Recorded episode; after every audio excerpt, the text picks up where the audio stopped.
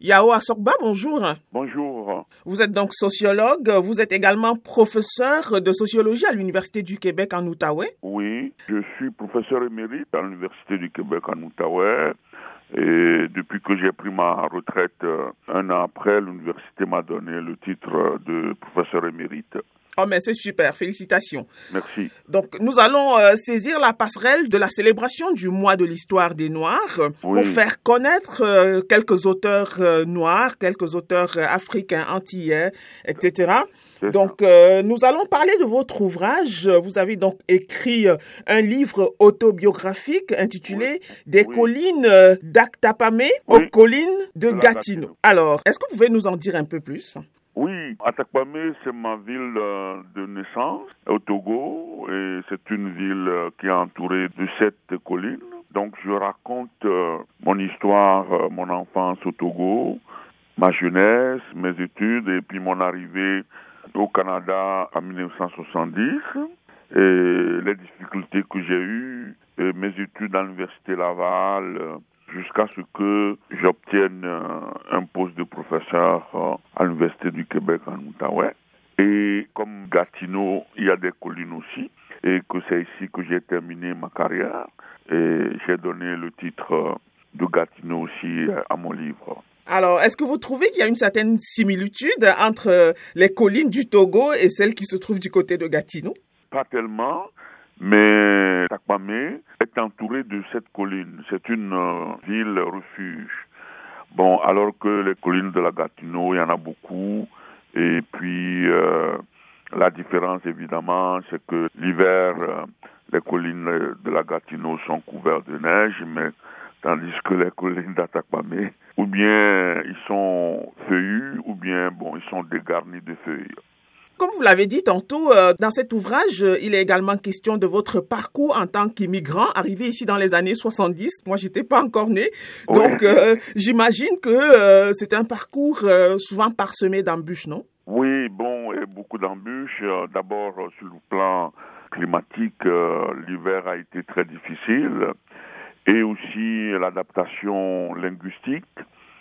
Et effectivement, le système pédagogique euh, qui est différent. Donc, j'ai eu quelques difficultés pendant les premières années de mes études. Mais j'ai eu également de bonnes euh, rencontres euh, et j'ai connu la première famille à Montréal, la famille André Lorando, qui m'ont bien accueilli. Après ça, j'ai connu la famille Tremblay au lac Saint-Jean. Et euh, j'ai fait mes études euh, du bac jusqu'au doctorat à l'université Laval.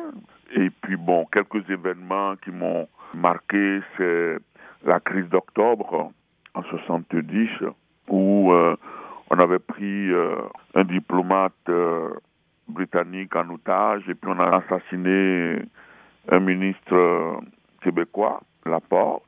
À ce moment, j'étais au collège Brebeuf à Montréal et puis les militaires euh, sont venus euh, entourer le pavillon parce que il y avait le fils, les enfants des politiciens au collège. Et en 71 aussi, bon, j'ai connu la tempête du siècle où euh, il a neigé pendant trois jours à Montréal et on avait environ euh, 4 mètres de neige. Et puis après, bon, j'ai enseigné, j'ai été chargé de cours euh, à Trois-Rivières, à Chicoutimi, à Laval, avant de trouver un poste régulier à, l'Université du Québec. Donc, dans le fond, euh, cet ouvrage, c'est une somme, c'est une espèce de ramassé de vos expériences euh, diversifiées en tant qu'immigrant, certaines agréables, d'autres moins. Quand je parle des expériences moins agréables, je pense à votre fils. Dites-moi, Oui. c'était un moment douloureux, cet enfant qui s'est enlevé la vie. Oui, bon, évidemment, euh, en 2000, euh, j'ai perdu mon fils euh, qui traversait une période de détresse extrême. Bon, malgré l'aide que la famille a donnée, que les hôpitaux ont donnée, bon, il s'est suicidé en 2000 à l'âge de 18 ans. Et à la suite de ça, nous avons créé une fondation qui s'appelle la Fondation Lani pour aider les jeunes dans les projets de promotion de la vie et de prévention du suicide. Et je parle de tout ça dans mon autobiographie parce que c'est un aspect très douloureux de ma vie. Donc, je parle du deuil d'un immigrant et comment, lorsqu'un immigrant perd son enfant ici, j'ai décrit quelles sont les aides que j'ai eues, comment j'ai pu euh, traverser cette euh, terrible épreuve quoi. Tout à fait et je rappelle que euh, une partie des revenus de vente du livre sera versée donc à la fondation Lani pour notamment aider à prévenir le suicide chez les jeunes. Exactement. Voilà. C'est ça le livre se vend à 25 dollars et 5 dollars vont à la fondation. Et aussi, je montre comment euh, nous, les immigrants, nous pouvons nous impliquer dans nos villes, dans nos régions, et en créant la fondation, la fondation rend service aux étudiants, aux jeunes de, l'Outaouais.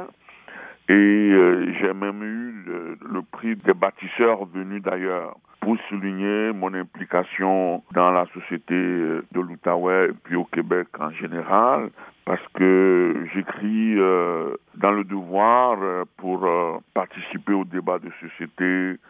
J'ai écrit sur les problèmes d'immigration, et l'adaptation. J'ai écrit sur euh, la réaction du Parti québécois au référendum de 95 où on stigmatisait les immigrants. Et j'ai aussi euh, écrit euh, pour critiquer le sous-financement de l'Université du Québec en Outaouais. Donc, je montre dans mon autobiographie que les immigrants, nous pouvons apporter des choses aussi à la société d'accueil. Tout à fait. votre parcours est vraiment euh, riche et très, très inspirant. Je rappelle que euh, c'était le sociologue euh, Yao Assorba qui nous parlait de son ouvrage autobiographique intitulé Des collines d'Atarpamé aux collines de la Gatineau un ouvrage euh, dont la vente permettra de financer euh, la fondation dédiée euh, à son fils qui s'est enlevé la vie, la fondation Lani, pour aider les jeunes, pour prévenir le suicide chez les jeunes. Je vous remercie infiniment d'avoir pris le temps de nous parler, Monsieur Yao Assorba. Oui, je vous en prie, et puis à bientôt. Au revoir. Au revoir.